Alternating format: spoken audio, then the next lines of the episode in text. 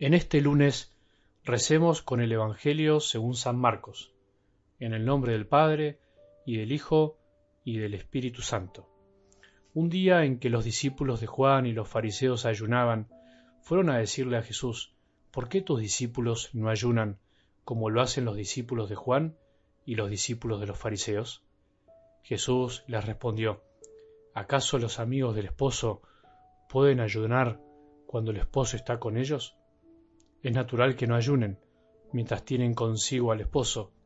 Llegará el momento en que el esposo les será quitado y entonces ayunarán. Nadie usa un pedazo de género nuevo para enmendar un vestido viejo, porque el pedazo añadido tira del vestido viejo y la rotura se hace más grande. Tampoco se pone vino nuevo en odres viejos, porque hará reventar los odres, y ya no servirán más ni el vino ni los odres a vino nuevo, odres nuevos. Palabra del Señor.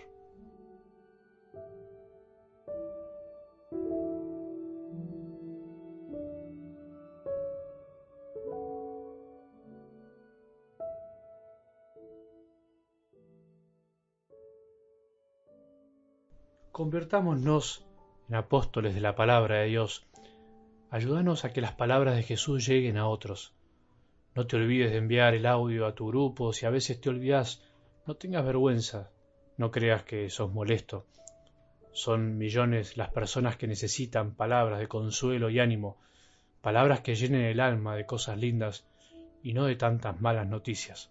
No te olvides de que si querés recibir los audios directamente en tu celular para no depender de otros, lo más fácil es que te bajes una aplicación que se llama Telegram y busques nuestro canal de difusión arroba algo del Evangelio, o también la app algo del Evangelio para celulares Android.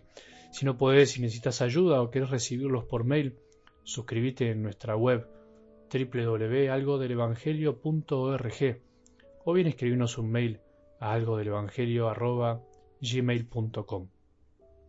Lo primero que podemos ver de algo del evangelio de hoy, que es algo muy humano, pero también es una actitud religiosa de muchos religiosos o personas de fe es la actitud infantil y llena de inseguridad de los fariseos.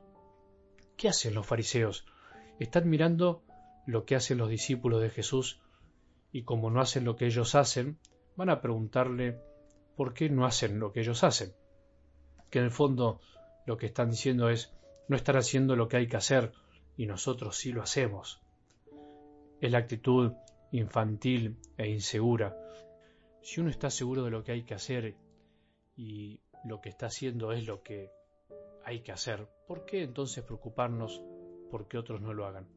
Esta actitud de los fariseos, aunque es una actitud religiosa de aquellos que se aferran a la ley y se olvidan de las personas, en el fondo también se trasladan muchas actitudes cotidianas que podemos tener. Aquellos que están mirando de reojo continuamente por qué los otros no hacen lo que tienen que hacer y en el fondo demuestran inseguridad, es no estar contentos y convencidos de lo que uno está haciendo, porque siempre ponemos la norma fuera y no brota finalmente del corazón. Y por eso la respuesta de Jesús sobre el por qué no ayunan sus discípulos nos ayuda a descubrir algo mucho más profundo y a responder dos preguntas. ¿Para qué se ayuna y cómo se ayuna? El para qué se ayuna está también explícito en la respuesta de Jesús porque como estaban con él, no necesitaban ayunar, tenían que ayunar cuando Jesús ya no esté más físicamente con ellos. Entonces, ¿para qué se ayuna? Para descubrir a ese alguien que está oculto. Se ayuna para encontrarse con Jesús, que es el esposo de nuestra vida, como simbolizaba el Evangelio de ayer, el domingo, con el milagro de las bodas de Caná. Es el esposo que nos fue quitado y tenemos que encontrarlo porque físicamente no lo vemos. No se ayuna para alcanzar algo personal, para aumentar el ego, ni solamente para adelgazar, no, se ayuna para encontrarse con una persona. El ayuno capacita a nuestro espíritu para estar más atentos a la presencia de Jesús.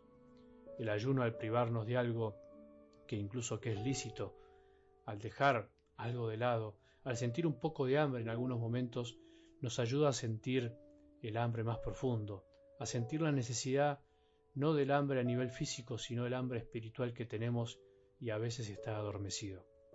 Pero lo segundo entonces, y también tan importante, es cómo se debe ayunar. Jesús no dice que hay que ayunar por ayunar, se ayuna de una manera nueva y no a la antigua. Eso significa a vino nuevo, odres nuevos, o sea, recipientes nuevos, en el fondo, corazones nuevos.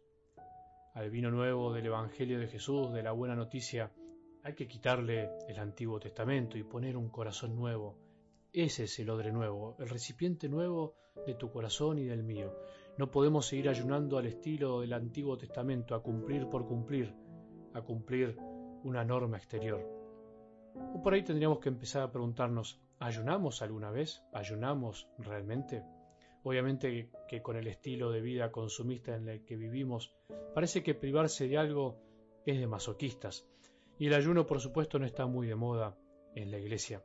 Incluso hay sacerdotes, yo los he escuchado, que dicen que no hay que ayunar, que eso ya pasó, que eso ya no va más, que hay que reemplazarlo por cualquier otra cosa. Sin embargo, ¿qué hacemos con esta página del Evangelio?